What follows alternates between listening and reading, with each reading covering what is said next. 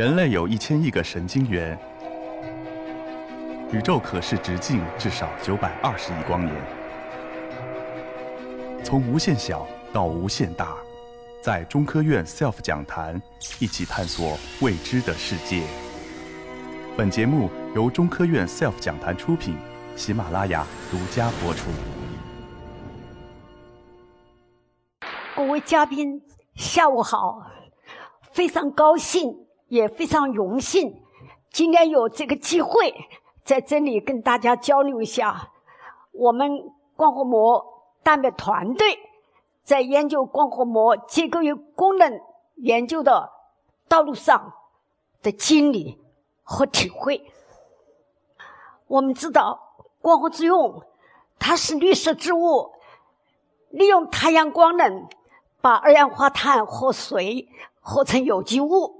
放出氧气来。在地球上，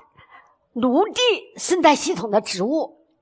以及海洋生态系统的光合生物，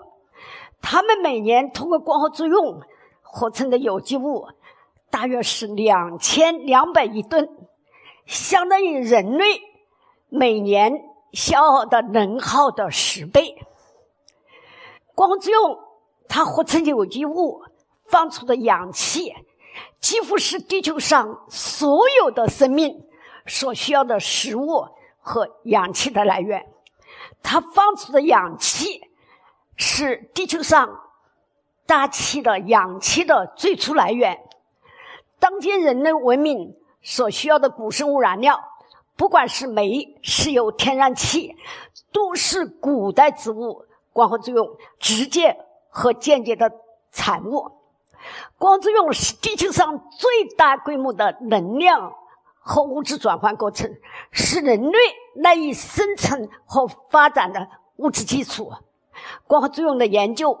多次获得诺贝尔奖，所以诺贝尔奖评委会评为光合作用是地球上最重要的化学反应，它是重要的科学问题，而且以。当今人类面临的能源资源环境密切相关，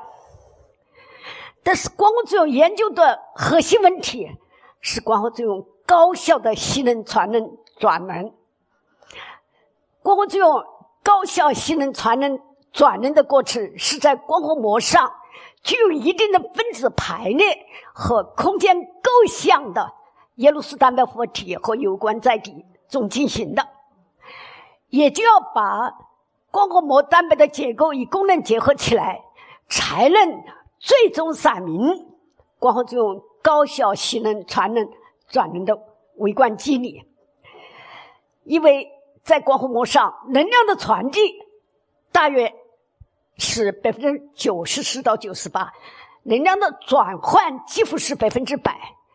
一旦把光合作用吸能、传能、转能的机理，光合膜结构与功能的分子机理取得革命性的突破，在理论和实践上的意义是非常大的。那我们中国科学院植物所光合膜团队，他研究的历史应该追溯在半个多世纪以前。中国植物生理学家，中国植物生理学的泰斗。汤培森先生在半个多世纪以前，就在我国开启了植物光合作用和呼吸代谢的研究。而我本人呢，在六十年代初从苏联留学回来以后，也就是在汤先的领导下，开始了光合作用的研究。那么，在八十年代初，我应邀到美国密歇根州立大学。和美国能源部合办的植物实验室，跟阿成教授合作研究光合膜蛋白的结构功能，取得了重要的成果。呃，回国以后呢，呃，我在中国啊，开始了光合膜结构功能的研究领域。但是，对我们中国光合膜结构与功能研究影响最深刻的、影响最大的，应该是在上个世纪。一九八六年，那么这次会议呢是在美国召开的，是中国是国际光合作用第七届光合作用大会。我非常荣幸邀请我作为大会的主席，在这次大会上的报告。那么邀请了德国马普生物理研究所的米切尔团队，在会上啊，报告了他们紫色光合细菌反应中心光活膜蛋白空间结构的简析，也就是在科学前沿，在最富于挑战的领域里头取得这样重大的突破。因为膜蛋白它是脂质蛋白复合体，它不溶于水的。所以当时在晶体学、生化和化学界都认为，不溶于水的脂质膜蛋白它不可能拿到结晶。但是米切尔他们把这种不可能变成了可能，也就是说，他们把紫色光合性反应中心膜蛋白拿到了晶体，而且成功进行了 X 光衍射，呃，在原子水平闪明了它的空间结构。也就是在这样一个科学前沿、这样一个最富于挑战领域取得这么大的突破，所以在整个会场上沸腾了，对每个参会的科技工作者心灵是有巨大的震撼。那么两年以后，他们获得了诺贝尔化学奖。那么这个会议开完以后呢，我就回到了中国，我就跟我的老师唐培松先生汇报了。这次国际光合作用大会最大的亮点、最大的突破，就是德国马普米切尔团队对紫色光合性光合膜蛋白空间结构的解析。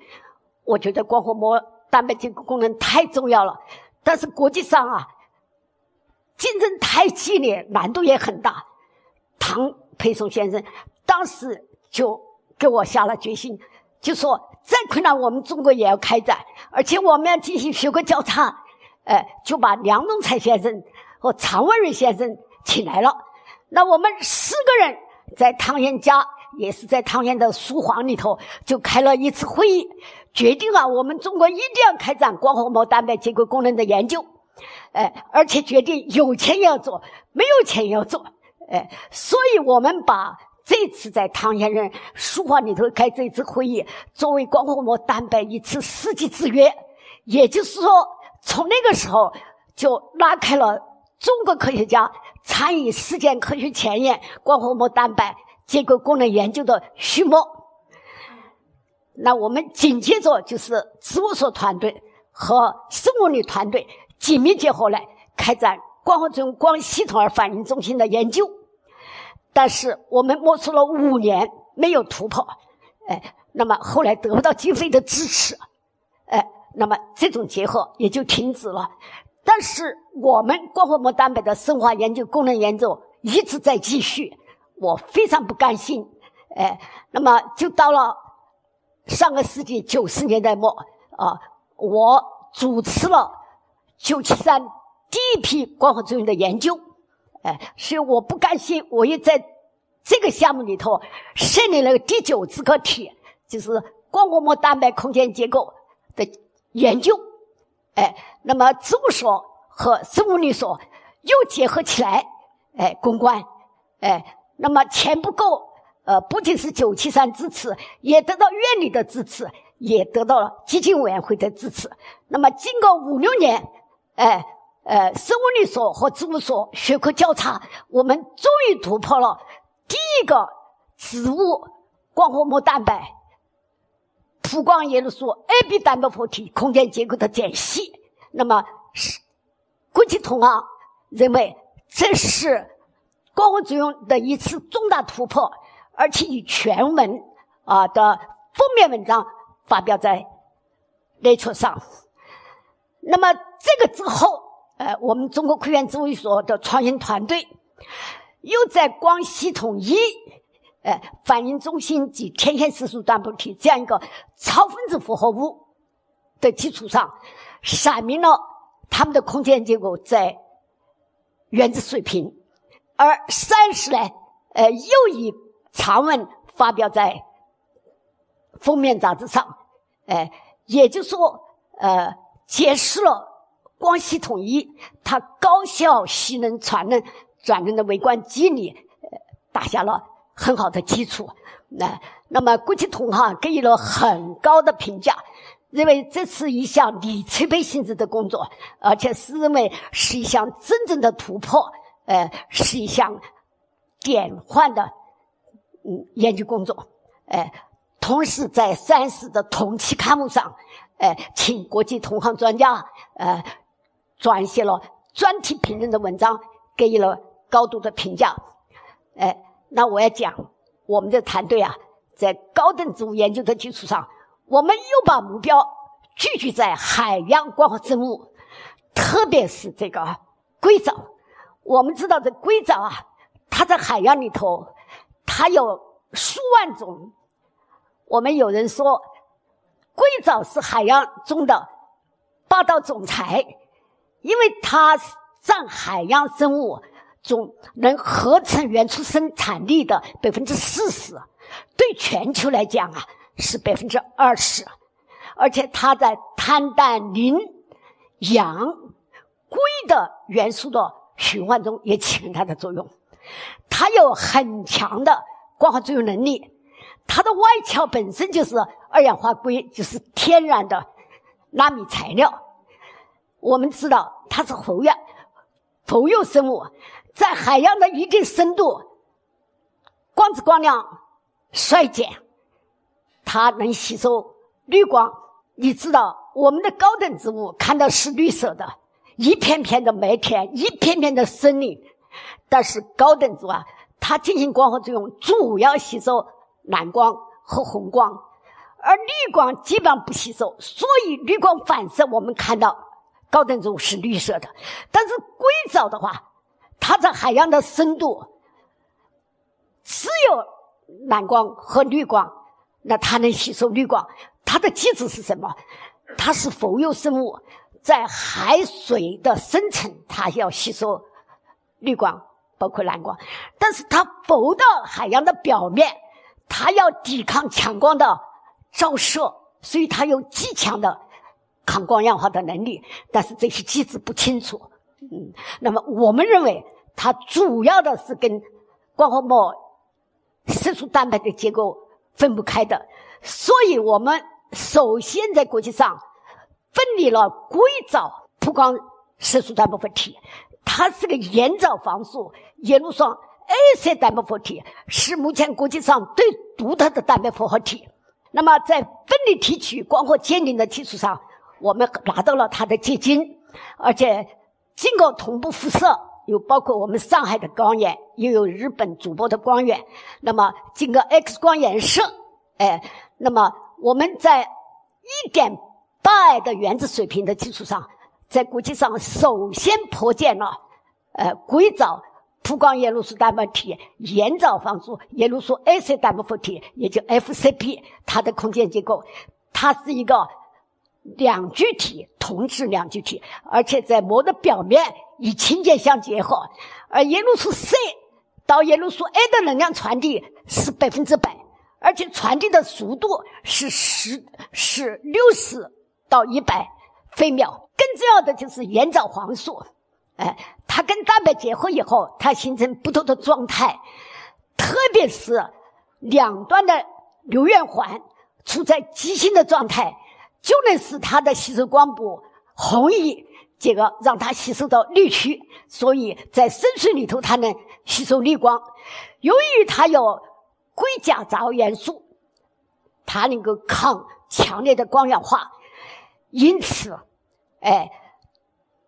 我们就破解了这个机密。更重要的，我们又进一步跟清华大学合作。对硅藻的光系统二，包括它的核心复合物和它它天线 FCP 这样一个超大分子复合物的空间结构，哎，那么这个结构的话，它是二聚体，哎，而且有七十个蛋白亚基，而且我们解析了它三百个叶绿素分子，一百五十多个胡萝卜素，它们进行的结构，呃，阐明了它们光能传递的途径和光保护的机制。啊，那么这两项工作呢，呃，实际上啊，也就是让我们在国际上率先破解了硅藻，它能高效的吸收蓝绿光，而且高效的进行能量的传递和转换，以及它光保护的机制。哎，那么 Science 的期刊在同期，他们邀请了国际著名的专家、同行专家，写了专评。哎，认为我们开展的这两项硅藻的研究，哎，是光合膜结构与功能中曝光传递系统的里程碑性质的工作。那么，在这个工作以后呢，呃，我们又第一次解析了红藻它光系统一的核心复合物及天线色素，以及绿藻。它光系统二的核心复合物以天线生物的超分子结构，哎，也就是说，第一次揭示了红藻、绿藻，哎，它们在海水一定的深度，为什么能够高效的吸能、传能、转能？它的结构基础，哎，哎，那也就是说，我们团队多年来啊，从低等的光合生物到高等的光合生物。呃，它们光合膜蛋白的结构功能的差异，哎，也就是说进一步揭示了不同的光合生物，它们在不同的光环境条件下，它们传能转能的分子机理，哎，而且也为光合作用、光系统它们演化的规律，呃，提供了基本的线索，哎，那么我们以上这些研究啊，呃，那么得到了。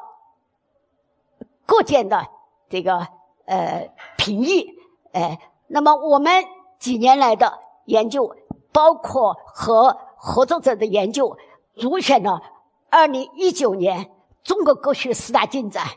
也入选了二零一九年中国科技十大进展新闻，呃，两次，二零一九年、二零一五年分别入选了生命科学四大进展。而且同时入选了二零一九年海洋科学四大进展，哎，那么我个人呢，呃，也受到了呃国际光合作用及氢能持续发展大会以及亚洲大洋中光生物学大会，哎，以及呃中国植物生理和植物分子生物学学会呃给予的荣誉，我非常感谢。但是我想啊，这不是对我个人，是对我们的团队和合作者研究工作的肯定。那么最后我要讲的，就是说，第一点，哎，这么多年来持续研究，为光合作用研究的终极目标，彻底揭示光合作用高效转能的分子机理，提供了坚实的结构基础和。分子机理，哎，同时我要讲的，哎，也就是说，我们还要进一步站在科学的前沿，通过学科的交叉，哎，来研究光合作用的终极目标。我想，不仅能够彻底揭示自然界光合作用高效转能这样一个机理，同时也可能能用物理和化学的语言啊，啊，来。阐述或阐明这样一个生物学的构成，